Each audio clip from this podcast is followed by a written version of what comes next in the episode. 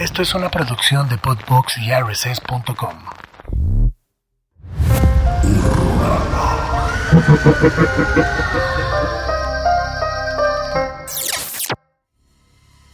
Saludos, bienvenidos a un nuevo programa de Horrorama. Y con mucha tristeza queremos informarles que este es el final. Este es el final. último programa de Horrorama El último programa de Horrorama. en la este, historia. La, la pasamos muy bien, ¿no? Fue un, ha sido todo un roller coaster de emociones. Exactamente. Hemos aprendido mucho. Todo tiene un principio, todo tiene un fin, entonces... Queríamos que esto durara solamente un año, Sí, dos temporaditas. Sentimos que era el tiempo suficiente. Entonces, pues queremos despedirnos, queremos agradecer a toda la gente que ha seguido el programa. Podbox, eh, Podbox. toda la gente que lo hace, Pablo, eh, Ray, Chayo, Andrea, sí, todos, todos, todos. Muchas gracias por su tiempo, por su atención. Y queremos despedir este programa eh, primero con unos saludos, ¿no? Exactamente, tenemos saludos de nuestros amigos de YouTube, que son los comentarios que más me gustan, no sé por qué. Yo tampoco. Todos los comentarios, todos los comentarios son valiosos, Ajá. Pero por alguna razón como que me meto a los de YouTube como a ver qué les pareció, ¿no? Entonces voy a leer algunos. Saludos a Eructitos del Cine que nos pone mi primer película de terror. Fue Nightmare on Elm Street y también tenía como 11 o 12. Y ahí fue cuando dije, lo mío, lo mío es el terror. Tienen razón de lo primero que ves y razonas es con lo que te quedas. Lo primero que ves y razonas es con lo que te quedas. Estoy completamente de acuerdo. Lo dijimos en el capítulo pasado que vino Andrea. Que por Em, cierto, quiero decirles que estoy muy encabronado con ustedes. ¿Por qué? Porque les quedó muy chido ese ep- episodio. Y yo nada más estaba en mi casa haciendo corajes, viéndolo Bueno. diciendo, o sea, que yo así gritándole a la al monitor. Así de, es que esa película, no sé qué. Sí, yo, chale, yo quiero estar en ese episodio. Yo lo sentí un poquito más cuando empezamos a hablar de Texas 2. Sí, obvio, también ahí fue como, no, yo quiero hablar en eso. Desafortunadamente, Ya nunca, no- va- nunca se va a dar porque aquí se acabó Horrorama. Ni modo, Pero Mike, bueno, ni modo. continúa con los, con los saludos. Sí, también un fuerte saludo, un abrazo a Edgar Steven que nos pone el juego de Predator Concrete Jungle. Es para PlayStation 2 y el primer Xbox. Gran trabajo como siempre y Andrea ya es una cara familiar en Horrorama. Ya lo es, ya lo es. Ojalá el programa llegue con los tres pronto. Híjole. Híjole, pues, amigo. Eso Se ve, se verá en otro multiverso. en otro multiverso. Probablemente, probablemente. Eh, también saludos a Erwin José, que nos pone: Yo soy amante del terror y eso que a los 12 vi la profecía y no puede dormir varios días. Quien no haya visto Evil Dead 2 está loco. Estamos de acuerdo con eso. De lo que se pierden. Excelente video, soy fan de Andrea. Vine por un TikTok sobre Prey. Muchísimas gracias. Ahí hay, diferentes maneras Sí, de llegar sí. A, a este A espacio. este espacio. Entonces, el TikTok, extrañamente, es una de ellas. Sí, Porque lo no es, tenemos. TikTok, pero Andrea sí, muy activa, síganla. Este, así que gracias. Y también Eructitos del Cine nos pone, claro que nos encanta ver a Andrea. He tenido de, oportunidad de grabar unos episodios con ella y se rifa chingón. Estamos sí, de acuerdo. tiene sus fans, tiene su, Sí, su séquito sí. de fans. la, la de tercera, o- la tercera fans. horrorama. Tercera horrorama. Sí, sí, Exactamente. Es como la Brian Epstein de horrorama, ¿no? Es como la quinta, la quinta Beatle. La quinta Beatle. Sí, sí. Em, pues nada, em, eh, el día de hoy que- queremos hablar de un cineasta. em, pues yo creo que es de los más relevantes y de los que está haciendo como cosas más propositivas y más interesantes en el universo del terror, en el universo del horror. Y eh, acaba de estrenar una película que se llama Nope. Eh, estamos hablando evidentemente de Jordan Peele. Exactamente. Y antes de entrar de lleno a, a lo que es Nope, que nosotros ya la vimos, y cuando se estrene este programa, todavía no se va a poder ver en el cine, pero están a punto de verla. ¿no? Se estrena, se estrena esta semana, creo que a partir del jueves, hoy es martes, Ajá. se estrena el jueves y a partir del jueves creo que ya la pueden ver en prácticamente todas las salas. Así es. Nosotros por ahí regalamos algunos boletos para el miércoles. Es, es bien extraño hacer programa combinando tiempos así de hoy Sí. es martes, claramente no es martes, es viernes, güey. Pero es el multiverso. Estoy pensando como en el dengue del futuro, pero bueno. Eh, por ahí regalamos algunos boletos, entonces esperamos que les haya gustado. El día de hoy, sí, como dice Mike, platicaremos de Jordan Peele, de este gran cineasta, que siento que en poco tiempo, o mejor dicho, con, con pocas películas, se ha convertido como en esta nueva promesa del terror, junto con Ari Aster, eh, junto con otros directores que le están rompiendo en el mundo del terror, ¿no? Sí, si tienes que hablar de gente que está haciendo cosas chidas en el terror actualmente, definitivamente Sí, claro. Jordan Peele es de los nombres que, que tienes que decir sí o sí por muchas razones. Incluso alguien podría decir que Jordan Peele es el que tiene como más comentario social dentro de sus películas.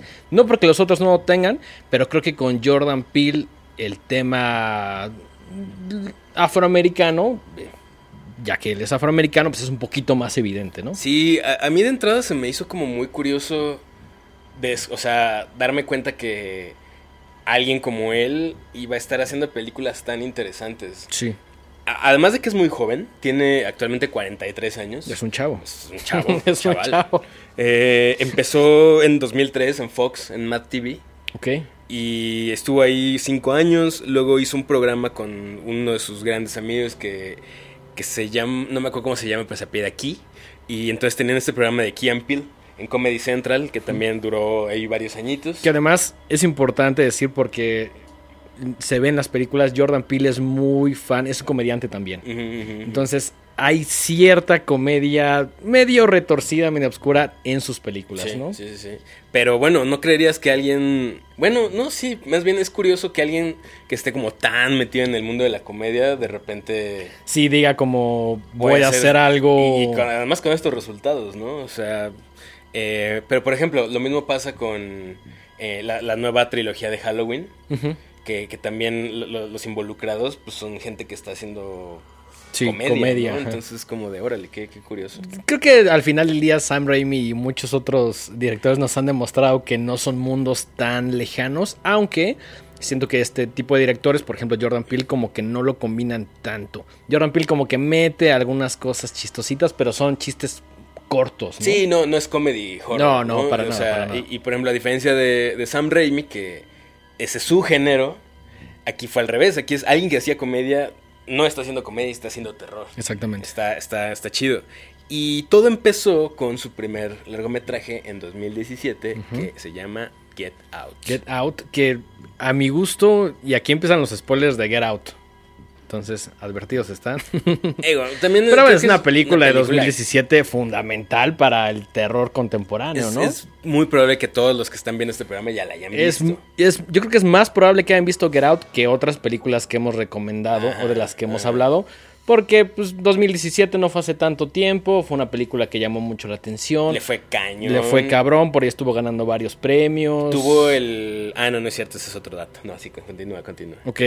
Eh, Get Out 2017. Yo no la vi en el cine, ¿tú sí? Yo sí. Yo la vi hasta un poquito después y no estoy seguro de por qué no la vi en el cine. Seguro fue un tema del tiempo, pero ya cuando salió como en plataformas, dije, ah, esta película, pues me la habían recomendado, se ve buena. Recuerdo que vi muchos pósters y mucho fan art antes de verla, ¿no?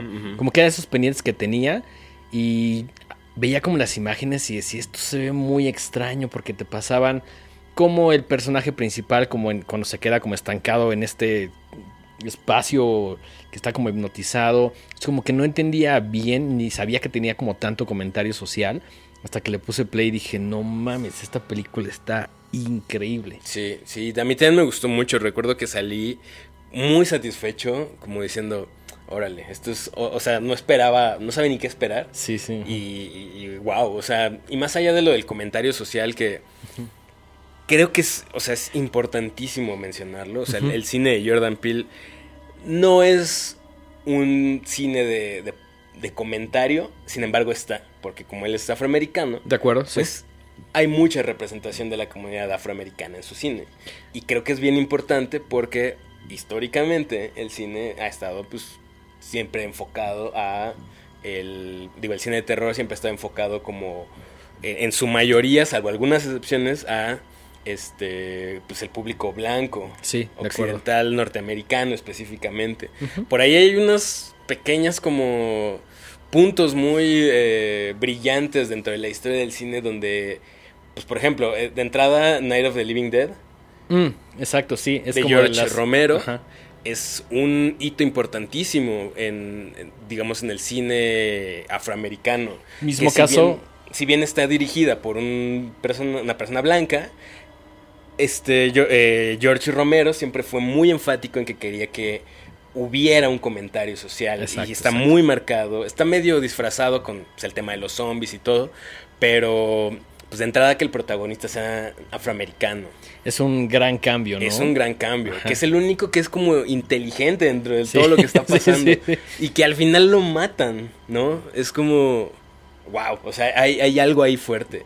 Luego tienes, por ejemplo, Candyman, Candyman, ¿no? Sí, Candyman creo que es de mis ejemplos favoritos, eh, porque es todavía poco más evidente, ¿no? Sí. Pero digamos que no es para nada el común denominador.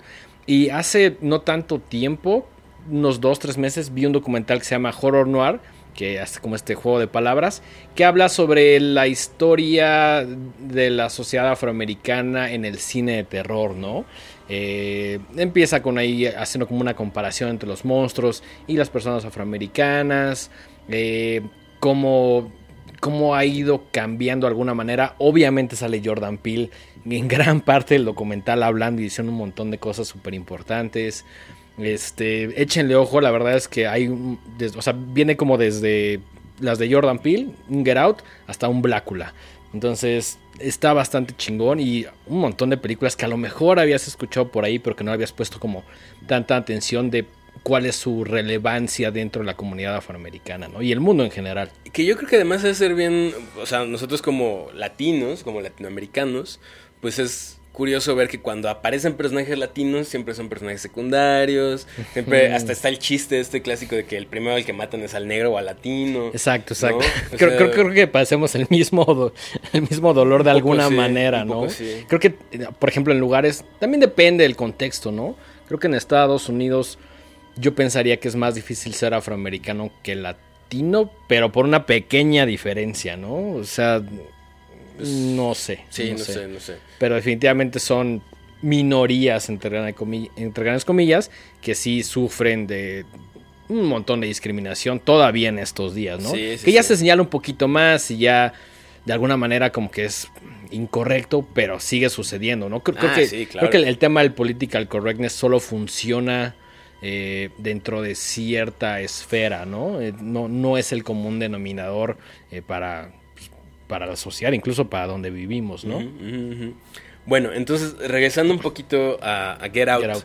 la historia es bastante sencilla y bastante como in your face. A mí me encanta porque podrás resumirlo en qué es lo que sucede cuando vas a conocer a tus suegros. güey. Sí, claro. Que de por sí no es nada sencillo. Que por sí es una experiencia traumática. Es una experiencia traumática la cual yo no he tenido que padecer en un buen tiempo, por fortuna.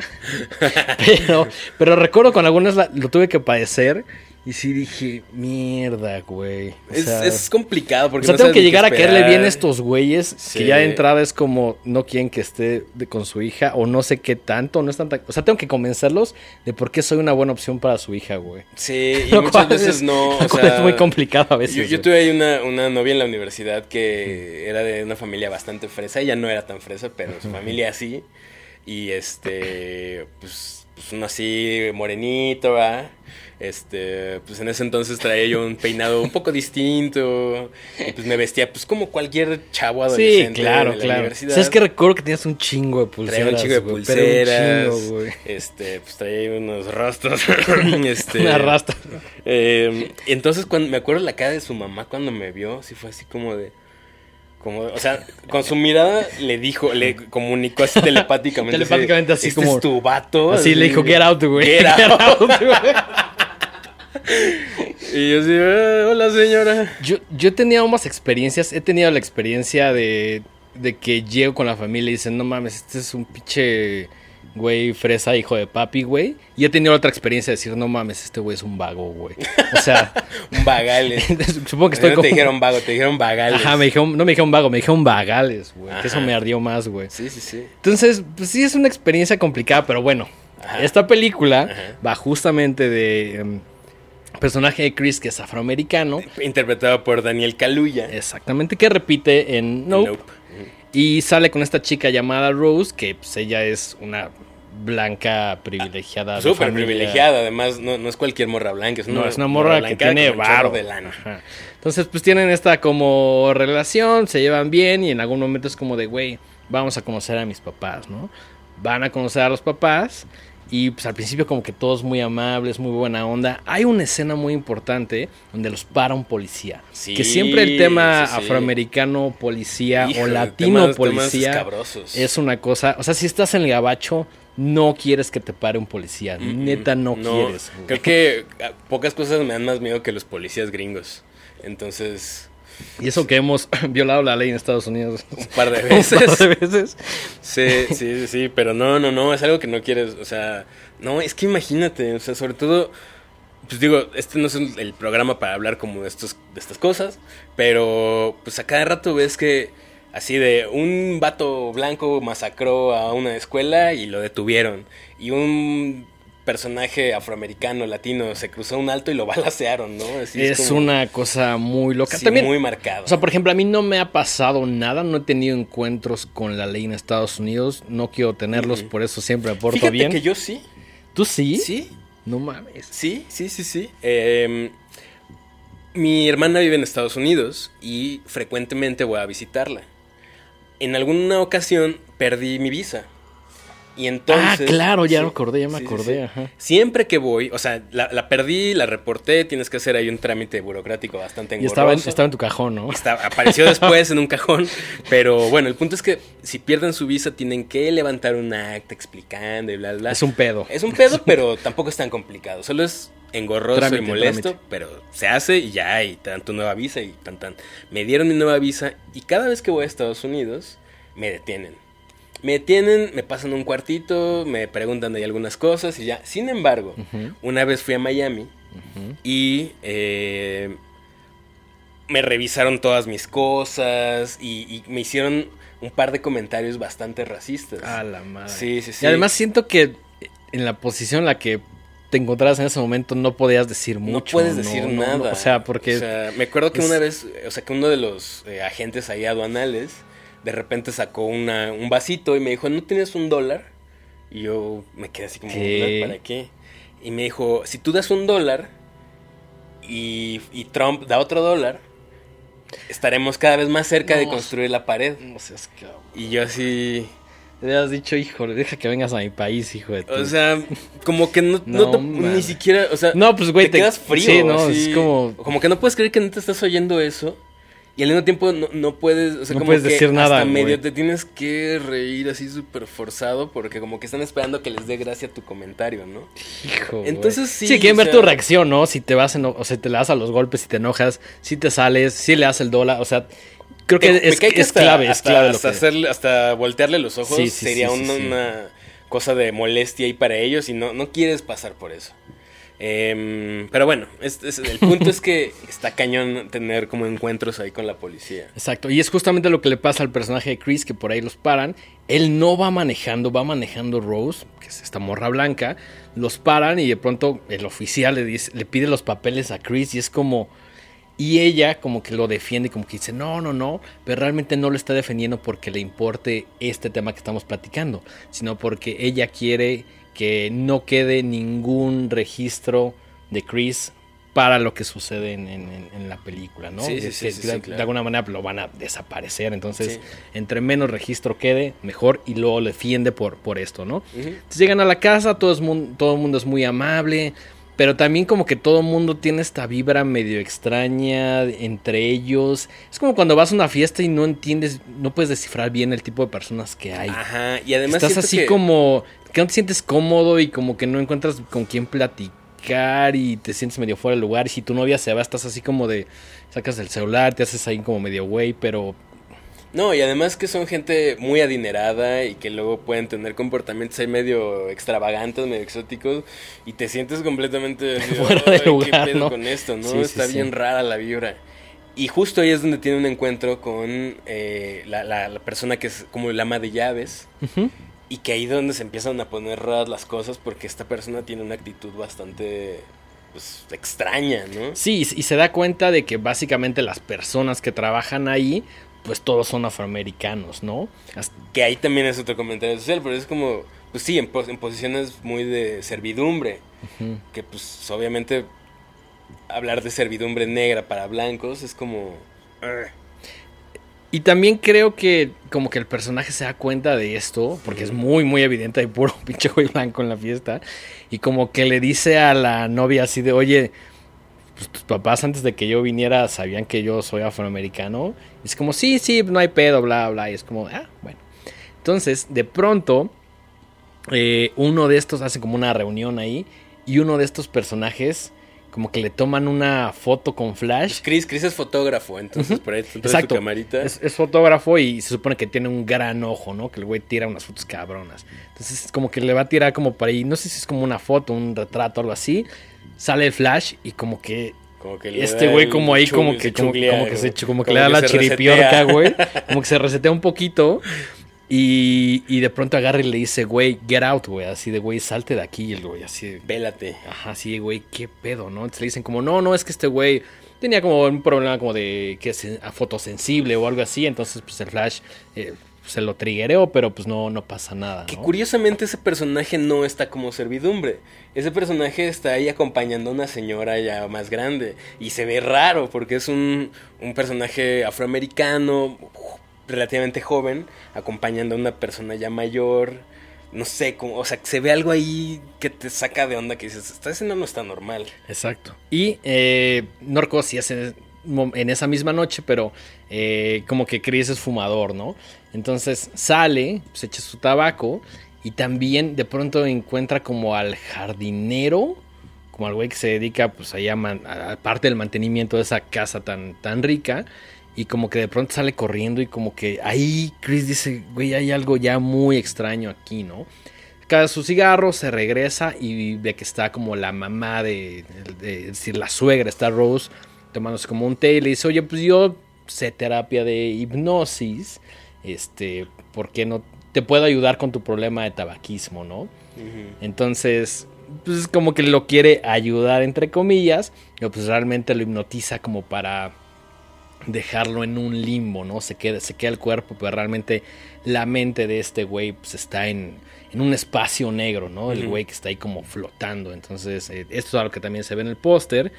Y ahí es cuando se da cuenta de que tanto Rose como la familia lo querían para otros motivos.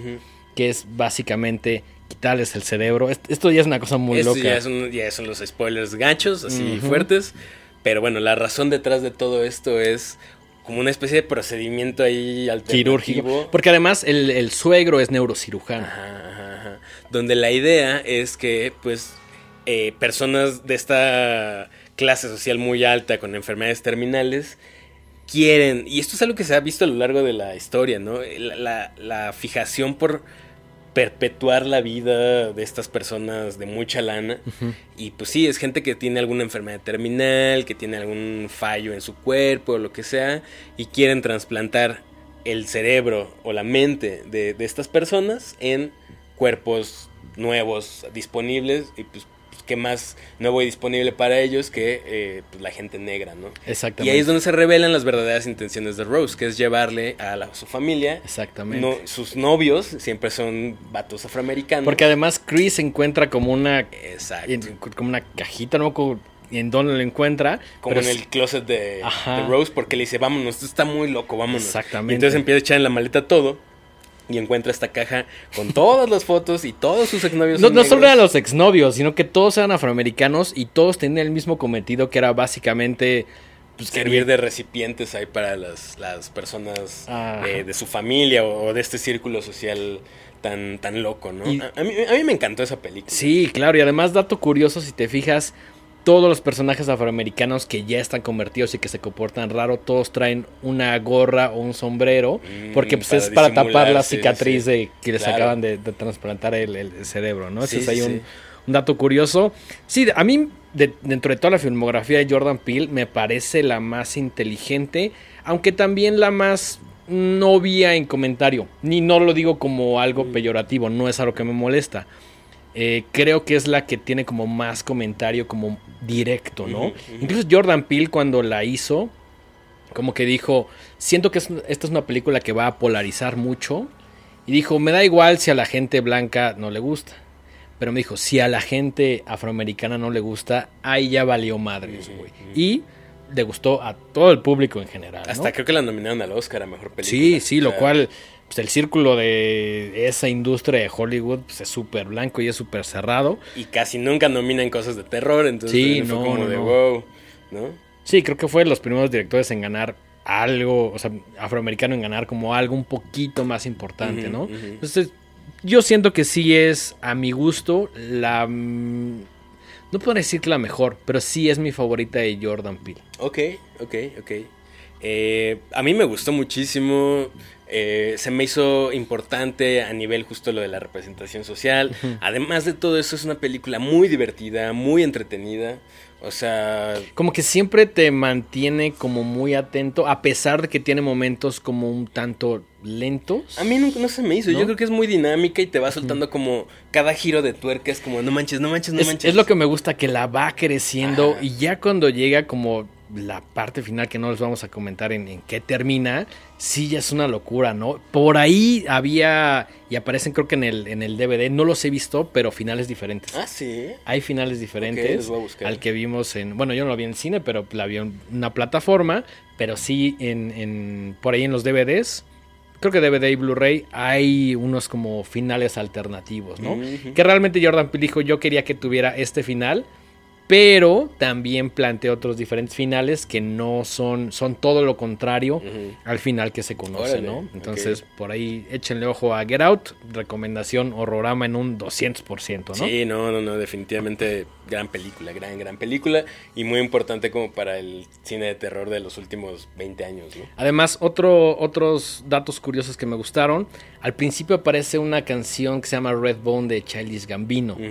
Que eh, por ahí tiene como una frasecita y habla como de, de- de- de- Lo dice stay woke, ¿no? Como mantente Despierto. despierto, ¿no? Y también hay una canción en Swahili, que es eh, una lengua africana, eh, que se escucha también al principio y al final, ¿no? Y si traduces como la letra al inglés, por ahí habla como de un tema de ancestros, ¿no? Como de escuchar a tus ancestros. Entonces la pone al principio, al final. Es un dato un poquito más clavado. Y de hecho yo no sabía que Hakuna Matata, esa, esa popular frase, está en Swahili y Ah, significa no hay problema. Ah. Entonces, Un poco... ya, ya sabemos lo que estamos diciendo Cada vez que cada vez que Hakuna decimos Matata. Hakuna Matata. Ok, ¿no? ok. Bueno, pues en 2019, después del exitazo que fue Get Out, pues obviamente la gente estaba así como, "Ay, ahora qué va a hacer Jordan Peele, ¿no? Y eh, estrena una película que además tiene el fin de semana de apertura más exitoso de la historia después de Avatar. Neta. O sea, tanto el hype de ver Oz. A su madre. Yo pensé que sabía. que era un poco más como de nicho, entre comillas. no, ¿no? generó así una cosa Una expectativa. Es que yo creo que después de lo que Get Out hizo para el cine y el comentario que tenía, lo importante que fue en su momento, había una expectativa inmensa, ¿no? Sí, sí, sí, sí. Eh, entonces se estrena Oz, esta película de 2019, protagonizada por Lupita Nyong'o, eh, Winston Duke, Elizabeth Moss y Doc- eh, Duke Nicholson. Eh, es una película que yo tenía muchísimas ganas. ¿Tú la viste en el cine? La fuimos a ver La juntos. fuimos a ver Sí, juntos. Sí, sí, sí. Sí, sí, sí, fuimos. Y es una película muy extraña, Sí. muy ambiciosa. A mí me gustó mucho. Ayer la volví a ver porque no la tenía tan fresca. Y dije, bueno, si voy a hablar de ella, pues quiero Claro. tener. O sea, Get Out sí la tengo medio Sí. presente. Pero Oz, como solamente la había visto esa vez, dije, no, a ver, necesito una segunda relectura, ¿no? Entonces ayer la volví a ver. Y pues tiene muchos temas, muchos, muchos temas. Y creo que esto es algo que me gusta del cine de, de Jordan Peele. Es tan profundo y tan clavado como tú quieras. Sí, tiene, tiene como esta onda de las Muchos- capas, sí, ¿no? Como de decir, bueno, esta es la historia a lo mejor de una familia que se va a vacaciones. Esa sería como la primer capa y la más obvia, ¿no? Pero te puedes ir tan al subsuelo en esta película, literalmente como quieras, ¿no? Sí, sí. A, a mí esta creo que mm, no me gustó tanto como Get Out. Creo que esperaba algo diferente, no sabía bien qué esperar. Me gustó, salí contento, salí satisfecho, pero no es una película que esté viendo constantemente. De hecho, creo Es que le he, visto, difícil. le he visto un par de veces, porque realmente no me...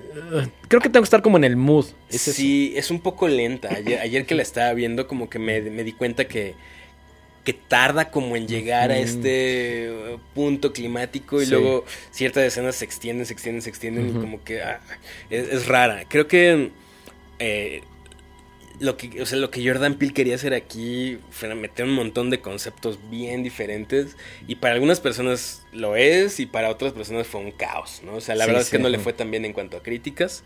Eh, ¿Y de qué va? Pues, como decía Dengen hace unos segundos, es una. O sea, empieza así, ¿no? Es una familia, eh, clase mediera, que se va de vacaciones a la playa. Tienen ahí su casa de veraneo en Santa Cruz, en California quieren pasar más tiempo con sus hijos, quieren que sus hijos se desconecten un poquito del, pues del, día a día, de estar pegados ahí al celular y todo. Y tienen por ahí unos amigos que también fueron, se fueron como a, una casa al lado. Y una noche, sin que nadie sepa qué onda, de repente llega un grupo de personas idénticos a ellos y los empiezan a acechar. Que eso, que eso me encantó. Sí. O sea, eso creo que sí es como una idea innovadora decir como, güey, ahí hay otro como que se ve como eh, yo, pero como, yo. Ajá, yo soy un como yo, pero sé como malo, güey. Sí, sí, sí, sí, O tiene como algo ahí medio extraño, ¿no? Sí. Previo a esto hay una escena eh, que transcurre en los ochentas donde una niña está justo en el eh, en esta sección de juegos y como esta feria que está en el boardwalk. Sí, como ajá, como feria feria de pueblo de Estados Unidos, ¿no? y está con sus papás y de, de hecho ahí hacen una referencia a Lost Boys. Porque en Los Boys se, se, supone que está en 1980. Ah, claro. ¿Pasa en el mismo lugar? Sí, sí, ah, no mames. Y de hecho, la mamá de la niña le dice, ah, pues vamos a, vamos a asomarnos ahí al carrusel, están grabando una película ahí. No, qué chingón, güey. Entonces es una referencia que estaban grabando los ¿Es el Santa Mónica Pier? No. Es el Santa Cruz. Santa Cruz, ok. Boardwalk. Ok, ok, ok. Este... Está algo que hace Jordan Peele en todas sus películas es atascarlo de referencias. Hay un montón de referencias y eso se me hace bien chido. Sí, y, algunas, y algunas muy discretas. Recuerdo una de Get Out, eh, que uno de los personajes, su vuelo, lo anuncian y es el 237, ¿no? Ah. También he visto entrevistas donde Jordan Peele sale disfrazado de Jack Torrance, güey. o sea, trae como la camisa de cuadros medio azul, medio verde. Y trae como esta chamarra eh, como guinda roja de este de, de, pana, ¿no? Sí, y de hecho ahorita va a pasar un poco a eso porque hay varias referencias a The Shining en, en, en Us. Ok. Em, entonces, bueno, esta niña se pierde, de repente llega como a una, una de estas casas de espejos y está ahí como completamente desconcertada porque aparte está oscuro y se topa con su doble, ¿no? De repente se voltea y hay una niña igual que ella y ahí es donde cortan la escena. Antes de que empiece la película aparece una leyenda que dice que Estados Unidos está lleno de túneles y pasajes eh, subterráneos y que la gran mayoría de ellos no sirven para nada. están, ahí, están ahí, ahí, por algo. Dato importante para lo que sigue en la película. Sí, sí. Bueno, ya fast forward al tiempo actual. Está esta familia, eh, empieza esta onda de que los están acechando afuera de su casa y ahí es donde te da la primera impresión de que es una película de este subgénero de home invasion normal. exacto, exacto. ¿No? Hasta que obviamente te empiezas a dar cuenta que hay cosas más oscuras y más profundas. Muchas más, güey. Muchas más, ¿no? Eh, como dice Dengue, pues no eran nada más un grupo de personas, sino que son sus dobles idénticos. Con algunas cosas ahí medio raras, ¿no? Ajá, como. No sé si decir deformidades, pero definitivamente no se ven eh, tan presentables como los originales, ¿no? Pues eh, son madre, padre y los dos hijos. Y la, la, mamá, la mamá, digamos, eh, doble, ah, es la única que habla. Exactamente. Y, tiene una voz como rara, como dañada, como si no pudiera hablar bien. Como si no hubiera hablado en muchísimo tiempo. Exactamente. Y estos personajes son los Tethers. Les llaman ahí los tethered, o sea, los como los atados, los que están es una palabra rara. Ajá. Eh, está el, hijo de, esta familia también en su doble que está como quemado. Como quemado, ajá. Está la niña que tiene como una cara bastante extraña y el, y el papá que es como un bruto así enorme, ¿no? Como un, casi como un monstruo. Em, y a partir de ahí empiezan un montón de cosas bien raras. Eh, la, la- digamos que el doble de la mamá se avienta como un speech ahí larguísimo, súper Es- raro, ese súper desconcertante. Me parece como de los mejores momentos de la película, Sí, ¿no? sí, Porque es como una cosa ahí muy rara que en su momento no entiendes, ¿no? Lo, lo entiendes un poquito más cuando ya acabaste de ver la película y tienes como todo el contexto. Pero en ese momento dices como, ¿qué carajos está pasando, no? A mí sí me sucedió que cuando la vi por primera vez y llega como esta familia como que dije, no mames, ¿y qué, qué pedo, no? Como que sí tarda, tarda tu- un poquito tu cabeza en procesar qué es lo que sigue, ¿no? Sí, y, y aquí es donde también ya empiezan los spoilers, porque hablar de esta película sin los spoilers es como difícil. Sí, sí, sea, sí. sí Sobre todo la segunda mitad Sí, es sí, muy sí. difícil. Em, digamos que te empiezan a revelar que hay toda una sociedad viviendo de- Subterránea. subterránea, Sí, sí. viviendo debajo de, o sea, en estos túneles que, que- que mencionas,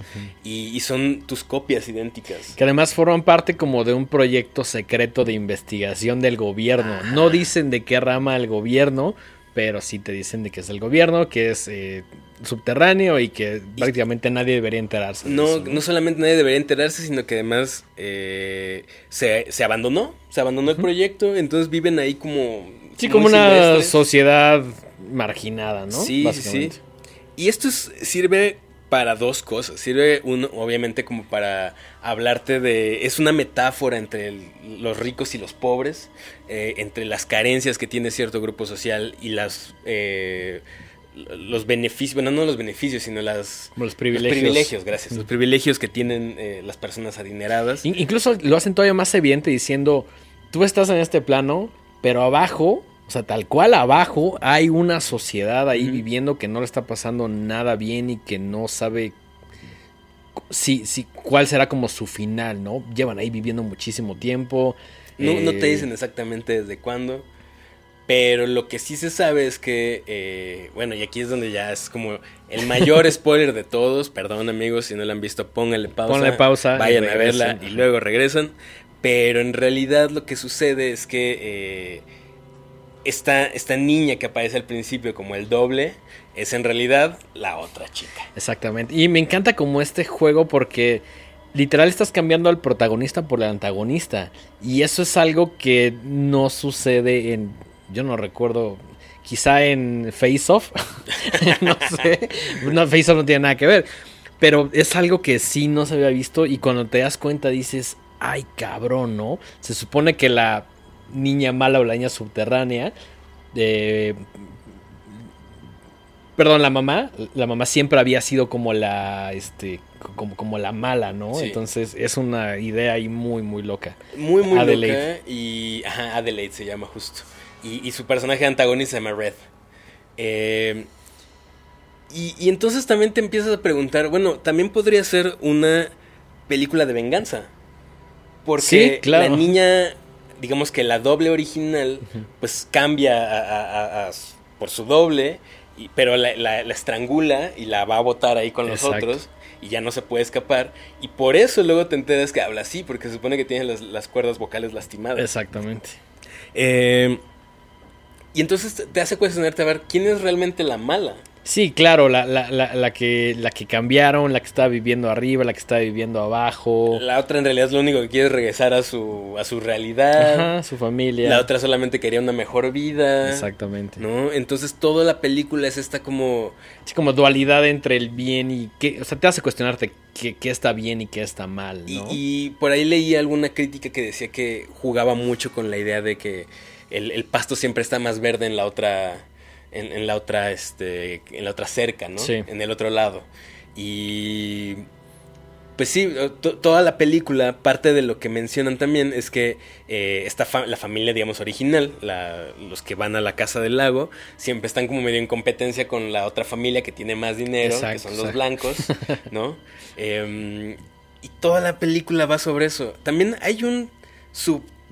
No sé si decirle una subtrama, pero hay como un tema ahí medio medio extraño. Se supone que en 1986 hubo un movimiento que se llamaba Hands Across America. Across America, que era cuando estaba muy de moda esta onda de hacer como, Como de- cosas mediáticas muy grandes para crear conciencia sobre algún tema. Y, y como esta idea medio Benetton de todos somos lo mismo y, y la campaña que salía el güey muy blanco con el afroamericano y este por ahí salía al- alguien eh, oriental, entonces como que como esta idea de comunidad, pero pues, Pero muy- que se queda en una cosa. Sí, en, en, güey, vamos a agarrarnos de las manos, güey. O Sí, sea, que realmente no sirve para nada. no sirve para nada. ajá. Pero a los medios les encanta, güey. No, y era una campaña, creo que es de las más recordadas en Estados Unidos, porque participaron más de 6 millones de personas. O sea, fue una cosa realmente histórica, por decirlo así, aunque se quedó en, en ese evento, ¿no? No, no, no hubo nada, o sea, no, no salieron cosas a partir del Hands Across America. Se quedó No, no como sirvió para algo mediático, haz de cuenta, acabaron y dijeron, chido, güey, vámonos, güey. O.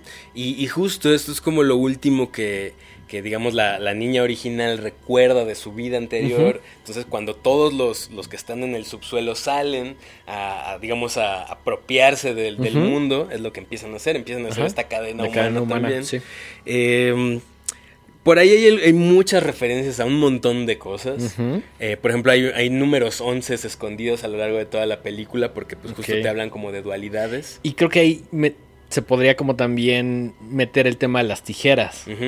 Como ya sabes, que son como dos navajas que miden lo mismo y que el- forman una sola cosa. exactamente Está lleno de simbolismos Sí, de ese sí, estilo, sí, ¿no?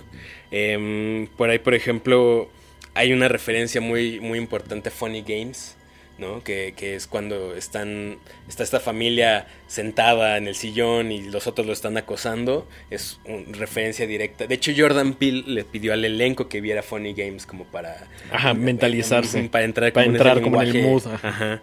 Eh, por ahí se referencian, en la primera escena sale por ahí un DVD de Chud, que son Ah, qué estos cannibalistic Human, human, Underground Dwellers underground dwellers, que también te habla de una sociedad que está ahí escondida en el subsuelo. Por ahí mencionan a los Goonies, que también pasa como en túneles Qué subterráneos. chingón, no me había fijado en, en- en todos esos detallitos, Hay pero me encantan, güey, me encantan, güey. El, el hijo de la familia se llama Jason y siempre trae una máscara. Ah, ok. Órale, güey. La mamá- lo amo, güey, lo amo, güey. Y la mamá es la asesina, como en Ah, Friday no the 13th. mames, Güey, me encanta que cosas tan sutiles que a, a veces si no te das cuenta alguien te las dice y es como de, no mames, claro, güey. Qué chingón. La familia blanca tiene unas gemelas y son como, o sea, cuando las matan, que por ahí de repente pues, se enfrentan entre ellos Ajá, y las ajá. matan, hay unas escenas donde quedan Ah, sí, tiradas. sí, recu- esa sí la recuerdo perfecto porque dije, no mames, eso lo vi en The Shining, güey. Exactamente. Tal cual una toma muy, muy parecida, ¿no? Y una, un- esto dicen que es coincidencia, no lo sé. Yo creo que nada es coincidencia en esta vida. El, el esposo de Elizabeth Moss en la película, el otro, el otro hombre blanco que sale ahí, eh, se llama Danny. Y su doble, porque todos tienen un, un doble, Ajá. se llama Tony.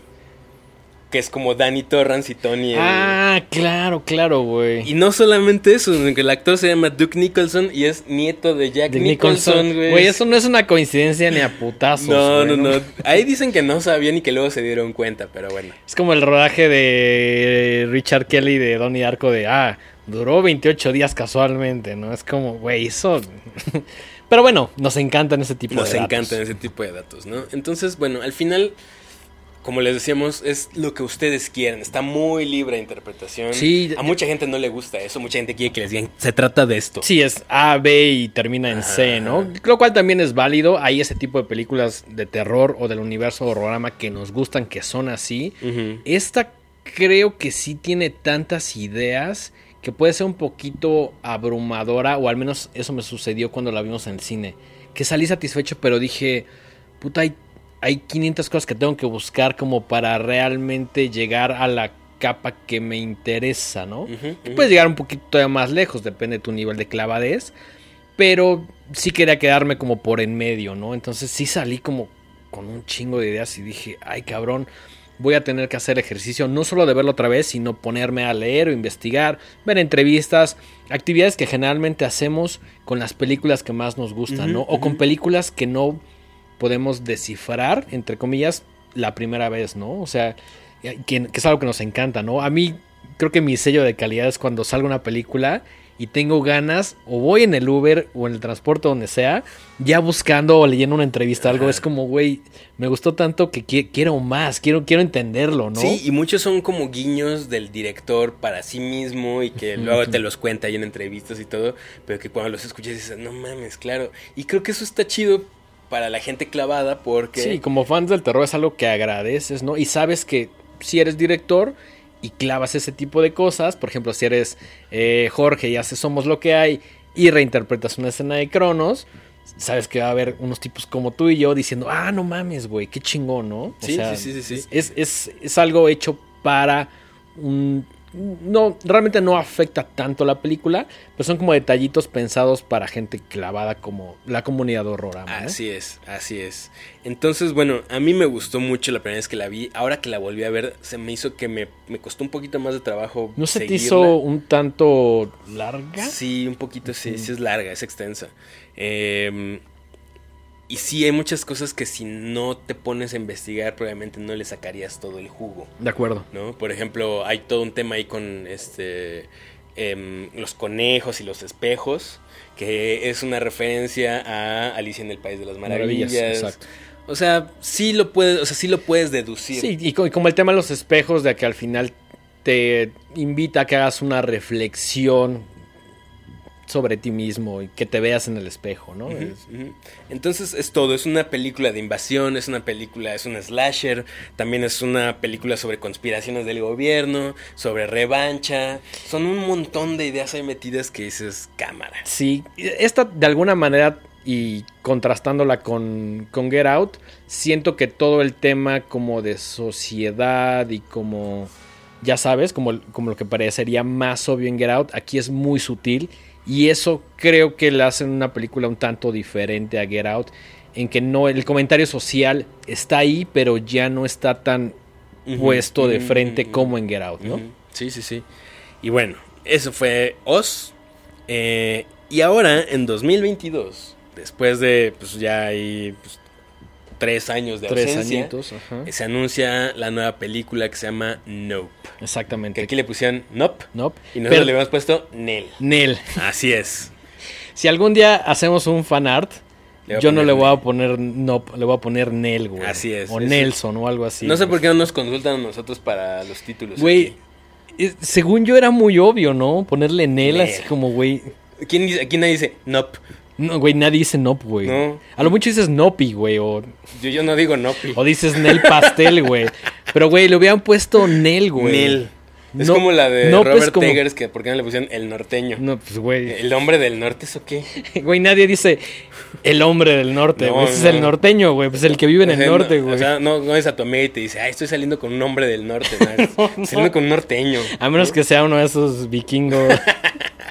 Entonces, Lo cual acá- no ha sucedido, Aquí nadie güey. dice nope. Aquí no dices aquí Snell, güey. Sí, bueno, sí. hay error de las Es- distribuidoras. espero, espero que alguien de Universal México haya llegado y dicho, güey, esta película se tiene que llamar Nel, güey.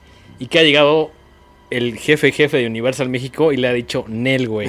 Se va a llamar Nope. Pues Pero quién bueno, sabe. Nunca lo sabremos. Nunca lo sabremos. Pero bueno, Nope 2022 eh, vuelve a, a estelarizar Daniel Kaluuya de, de Get Out. Y también salen Kiki Palmer y por ahí sale Steve Yeun, que tal vez lo recuerden por eh, este personaje de Glenn en The Walking Dead.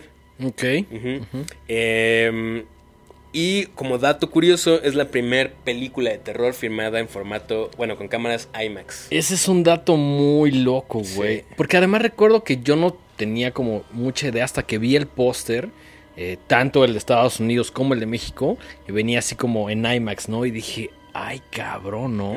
Que siento que sí hay un motivo más allá de lo estético Sí de, de, de- de- de que sea en este formato de Sí, IMAX, por ¿no? supuesto que lo hay. Ya creo que nos hemos dado cuenta en este breve análisis que Jordan Peele no hace cosas al aventón. No, no, no. o sea, no. y no nada más por la calidad de sus películas, sino porque todo está como Fríamente calculado. Pues es que es fan de Kubrick, güey, ya sabes, va, va a intentar emular o hacer que eh, todo claro. tenga un motivo, ¿no? Claro, claro, claro.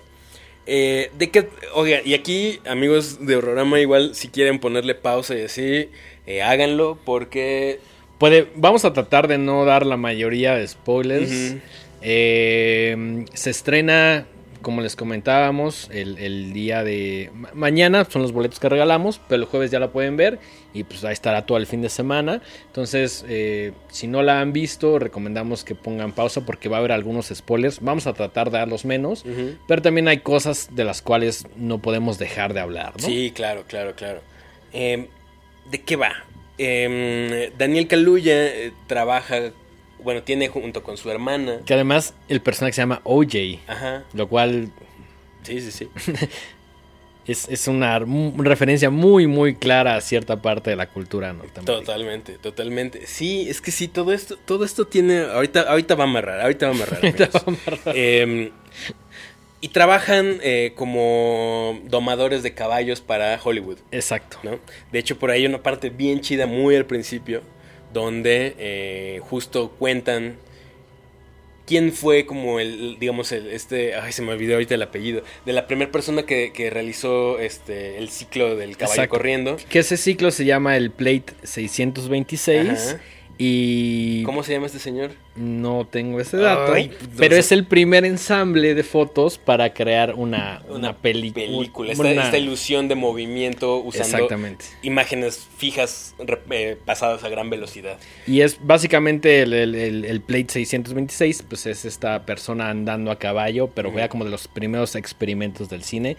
Y es una persona afroamericana y se supone que es tatarabuelo de, eh, de, de estos personajes, ¿no? Así De, es. de- de OG y de M, que pues, es Emerald. Y como que Emerald siempre está como muy orgullosa y como en, enaltece este tema, ¿no? Como que dice, ¿sabes quién fue la primera persona este, que salió como en una película o ya sabes? Entonces, Sí. se llama Edward Muybridge. Ok.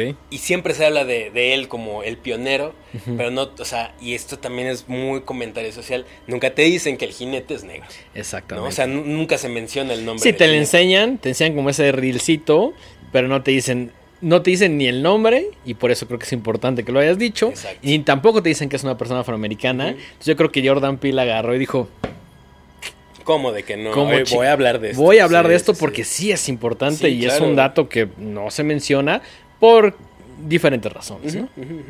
Eh, y entonces están, eh, o sea, los, los llaman para eh, prestar sus servicios, ajá. para una producción, y tienen ahí un conflicto entre hermanos y todo. Y un día de la nada, este señor OJ ve algo extraño en el cielo.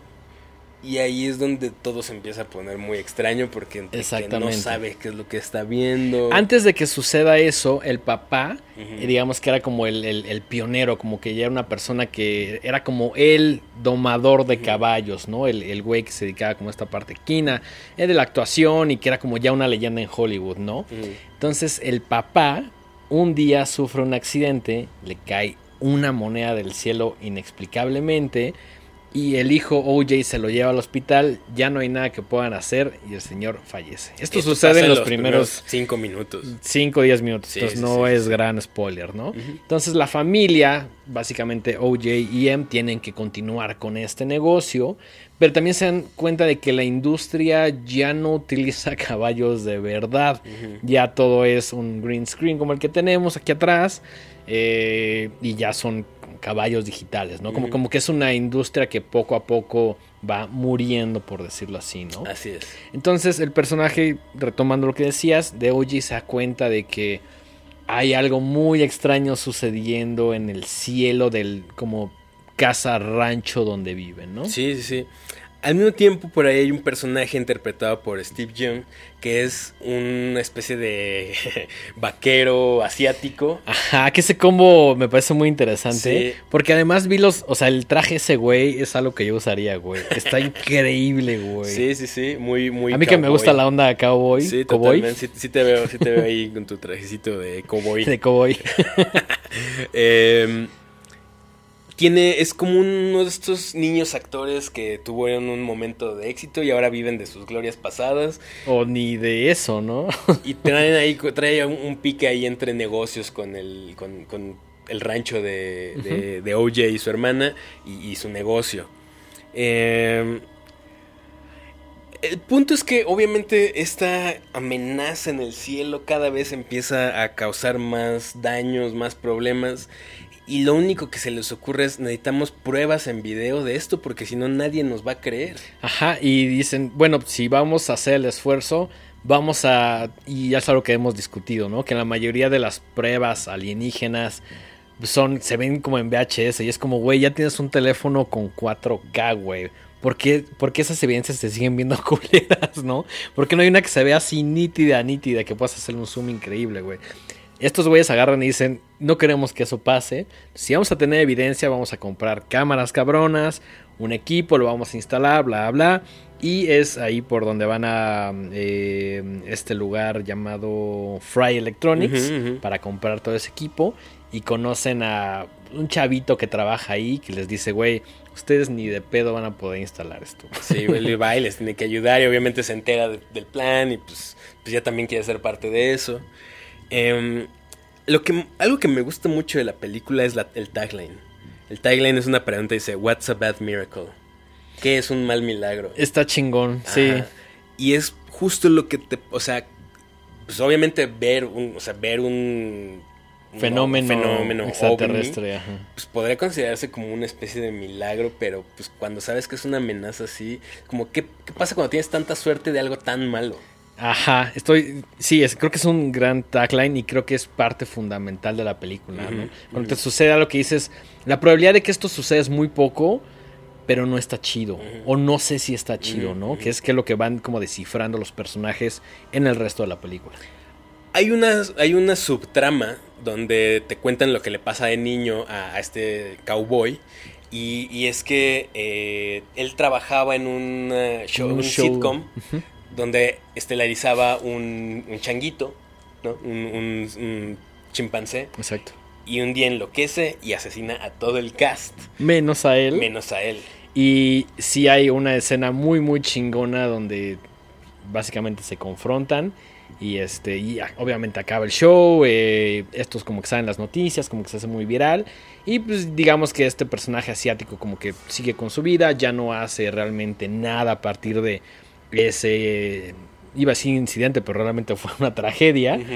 Y pues se va como a poner su rancho ahí con espectáculo, ¿no? Sí, empieza a capitalizar mucho ese tema por ahí, de repente cobraba por... por entrar como a una suerte de museo con memorabilia, ¿no? Así como si un- si tuviéramos un museo con memorabilia de horrorama, ¿qué habría? O sea, habría esto, habría algunos Tu- tu props, boinita, habría boinita o una gorra de las que generalmente uso, Así es. este, Cosas así. cosas así, nuestras libretas, Las libretas, ajá. ¿no? Así abiertas, Bueno. como de, oh, aquí Mike escribió sobre ese pedo. Así de esta película es una basura. Ah. Suspiria 2000. Es- exacto, es una basura, no la vean. Eh, entonces tiene este tipo de memorabilia que es realmente más importante para él que para alguien más, ¿no? Sí, sí, sí. Eh, ahora, quiero hacer un paréntesis rápido aquí. Y es que cuando le preguntaron a, a Jordan Peele que qué onda con esta película, que por qué la había firmado en IMAX y todo, él dijo, yo quiero que esta película sea un espectáculo. Quiero que la gente se lleve una experiencia así que Sí, le sí, gran- grandiosa. Como si fueras al Cirque du Soleil, como si fueras así, al... un, show. Sí, sí, al- al- algo que salgas así maravillado diciendo, no mames, qué cabrón, como con esa emoción, ¿no? Y eso mismo, esa misma declaración, creo que es de lo que. el, el corazón de la película. La gente está dispuesta a arriesgar todo en pro del espectáculo. Exactamente. Por eso, eh, el- este personaje de Steve Young eh, tiene este, este show eh, donde capitaliza con esta tragedia. Por ahí de repente se da cuenta que también puede capitalizar el tema de los, de los ovnis. Y también monta un show de paga donde la gente paga por ir a ver eso que se supone que les va a enseñar. Exactamente. Por eso el personaje principal se llama OJ, porque fue un circo mediático eh, en los noventas para Güey, Estados amo, Unidos. amo cómo Jordan Peele conecta cada maldito punto. Exactamente. Eh, hay un, por ahí de repente hay un personaje que lo, lo contratan est- estos hermanos porque saben que es un gran documentalista Sí, y el sí, vato sí. se lleva sus cámaras IMAX para filmarlo en IMAX porque justo quieren así él la prueba definitiva. Sí, porque lo van a llevar con No para que también es un Lo espectáculo. quieren llevar ¿no? con Oprah. es un circo, güey. Esa es, su meta, ¿no? Vamos a llevar. Este, este pietaje con Oprah porque ahí todo el mundo lo va a ver. Exactamente. Y se me hace maravilloso, se me hace increíble que el, digamos, todo el, el meollo del asunto es cómo la gente, y sobre todo la sociedad norteamericana, vive de, por y para el espectáculo y son capaces de hacer eh, Cualquier cantidad de cosas, de ¿no? cosas por... Es como, como el tema del, del... También siento que hay como esta... eh, lo que pasa cuando la sociedad está tan expuesta a cosas tan traumáticas y lo ves, y lo ves, y lo ves, y lo ves. Por ejemplo, en el 911. Sí. ¿no? Le dieron. Puta, así lo prendías la tele y veías eso y eso y eso, o sea... y, y de repente ya no se te hacía nada nuevo. De repente No. era como. Estas escenas tan impactantes era como de. Es que las ves tantas veces y te sientes como tan alejado de esa situación viviendo, no porque no pueda pasar, pero pues en ese momento como que yo decía, ah, no, pues eso sucedió en Estados Unidos y estuvo muy feo y todo, pero te das cuenta de cómo las imágenes tan fuertes poco a poco ya no te significan nada y es como de, ah, pues hay unos güeyes ahí aventándose, ¿no? Es como cuando realmente son imágenes muy, muy fuertes que ya de alguna manera estamos desensibilizados, ¿no? Muchísimo, muchísimo. Y creo que ese es otro de los comentarios de la película, ¿no? Como la gente se desensibiliza después, o sea, después de, de- de ver y ver y ver y ver eh, este tipo de contenido en, en los medios, ¿no? Entonces, bueno, no queremos clavarnos demasiado porque es una película que apenas está ahí. Si pueden, vayan a ver en IMAX. Sí, si, si está en IMAX, pues vayan a verla en el formato que el señor dijo, güey. Jordan Peele agarró y dijo, así se tiene que ver. Sería lo más conveniente y lo más respetuoso a su trabajo, ¿no? No es Sí, forzoso, no, pero creo que no Todo el sí. mundo puede ir a verla en IMAX. Exacto, exacto. Pero si tienen la oportunidad, vale la pena. Eh, y además ayuda como esta idea original del espectáculo, ¿no? De que justo. salgas... al- Yo sí recuerdo cuando salimos y dije, ay cabrón, güey, creo... Sí, sí, sí. O sea, no solo por la cantidad de ideas que tienes, sino por la resolución, los temas, eh, la crítica como a Hollywood. Hay también muchísimas ideas. Creo que un poco menos en cantidad eh, comparada con, con Oz, pero no por eso deja de ser una gran película, ¿no? A mí me gustó mucho más que Oz. Mucho, mucho, güey. Mucho Mm, más que A mí Oz. también me gustó mucho más que Oz. Eh, por él de repente en una entrevista le preguntan a Jordan Peele que por qué le puso Nope. También es como un juego ahí que hace porque... Ah, El noto... mm, No, eso fue una teoría de la gente. Ajá, que él después desmintió. Ajá, que decían que era un acrónimo de Not of this planet. Ajá, O Not of Planet Earth. Not of Planet Earth, ¿no? Eh, pero no, sino era cuando que le preguntaban como... Si to- esto es una, nueva película de terror y él decía no. Y, y que si luego le preguntabas a la gente, si te, o sea, después de ver la película, si consideraban que era una película de terror, lo primero que decían era no, no, ¿no? Y, y que si y que quería que a lo mejor la gente pueda darse cuenta que vestida de la mejor manera pueden llegarte a gustar las películas de terror, Sí. aunque no sean en la capa más superficial. O, o- o en su sentido más Exacto. estricto o más obvio, ¿no? Que es algo que nos encanta de Jordan Peele, que ah, no, no sentimos que sea un terror un tanto más obvio como un slasher, que también hay momentos donde sí sucede, pero en general no es una película de terror tan obvia, entre comillas, que, que- que se venda como tal, ¿no? Sí, no, para ver los pósters. Quizá el de Get Out es como la cara del personaje principal gritando. Es como el más obvio, ¿no? Pero el resto. Incluso a mí el, el- el póster de Nope que me encanta se me hace más como de sci-fi. Que también es como un elemento que tiene la película, ¿no? Si tuviéramos que estrictamente ponerla en cajones, yo sí la pondré en uno que dijera como terror, sci-fi, comentario social, ¿no? Sí. Que siento que es la que menos lo tiene. Eh, ya no Creo trata. que ya tam- quiero, bueno, no sé si quiero pensar eso, pero me da la impresión de que ya no quiere clavarse tanto. Siempre va a dar un comentario. Sí. Porque, pues, ya, obviamente. ya- su- ya lo ha dicho, ¿no? O sea, siendo una persona afroamericana que tiene esta oportunidad, tengo que hacer un comentario, pero poco a poco se va alejando de eso, ¿no? Y ese era mi principal temor. Yo honestamente no estaba tan emocionado como tú de ver Nope. Porque dije, ah, Jordan Peele, ya sé que va. Y a pesar de que me gusta y disfruto su trabajo, eh, no, Oz no me, había, no, no me veía como fascinado tanto. Y dije, oh, si esto no está tan chido como Get Out, eh, quizá le pierda un poquito como de cariño, pero fue todo lo contrario, ¿no? Y además es una película que Jordan Peele como que dijo hace algunos años quizá no la, no la pude haber hecho por un tema más como de sociedad, ¿no? Y también es una película que ese güey agarró y dijo, jamás pensé que un estudio como Universal, o un estudio en general, me diera todo el dinero que yo quisiera. Bueno, no todo el, todo el que necesitaba para hacer la película y que confiaran 100% en, sus decisiones. Y es algo que sí sucede con Nope, ¿no? Control total sobre la película, lo cual creo que es fundamental para que se transmita una idea, ¿no? Las, cuando las películas se recortan o cambian de director o algo así, generalmente son una desgracia, güey. Cosa Así que no sucede con Nope. Eh, le dieron toda la pasta que quería y se nota y está muy chingona. Y creo que hay ya hasta una atracción en Universal Studios. Entonces, creo que lo, lo hicieron muy, muy bien, ¿no? Sí, sí, sí, sí. Eh, pues nada, eh, vayan a verla. eh, ya Está está, en cines. Bueno, en las- los próximos días ya va a estar en cines. Entonces, pues trae, trae el sello de, de calidad horrorama.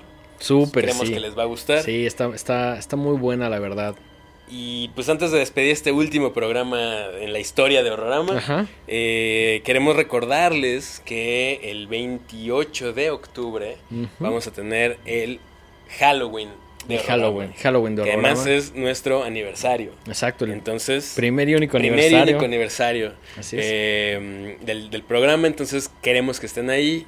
Y Se va a poner chingón, Se va a se va a poner poner muy chingón. chido. Próximamente les diremos más, más detalles conforme se acerque la fecha. Eh, 29 y 30 vamos a estar en la mole como medios invitados. Y pues también vamos a llevar un montón de merch que les va a encantar. Por ahí creo que ya medio vieron una. Una, una, una playera un, que va a un salir. adelanto. Un adelanto de lo que podrán esperar ese día. Motomamiesco. Ajá, ajá.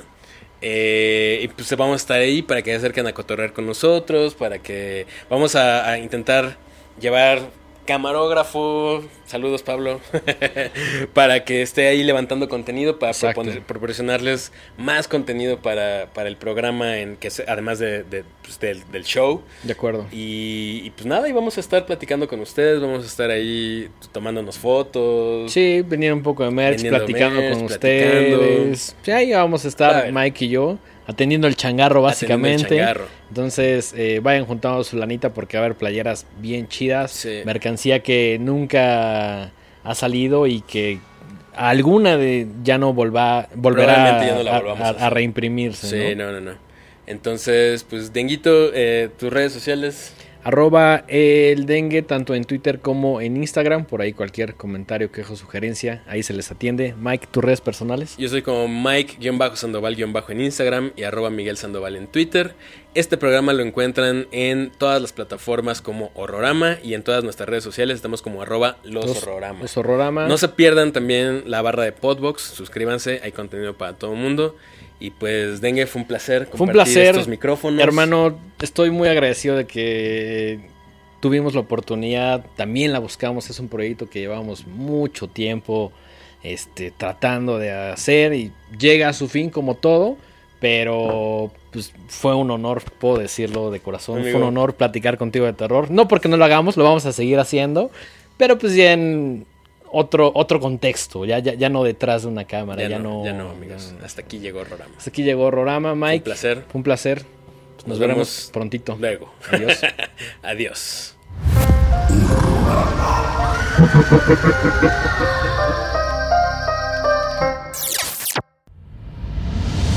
Esto fue una producción de Podbox y RSS.com. Suscríbete y escúchanos en todas las plataformas de podcast.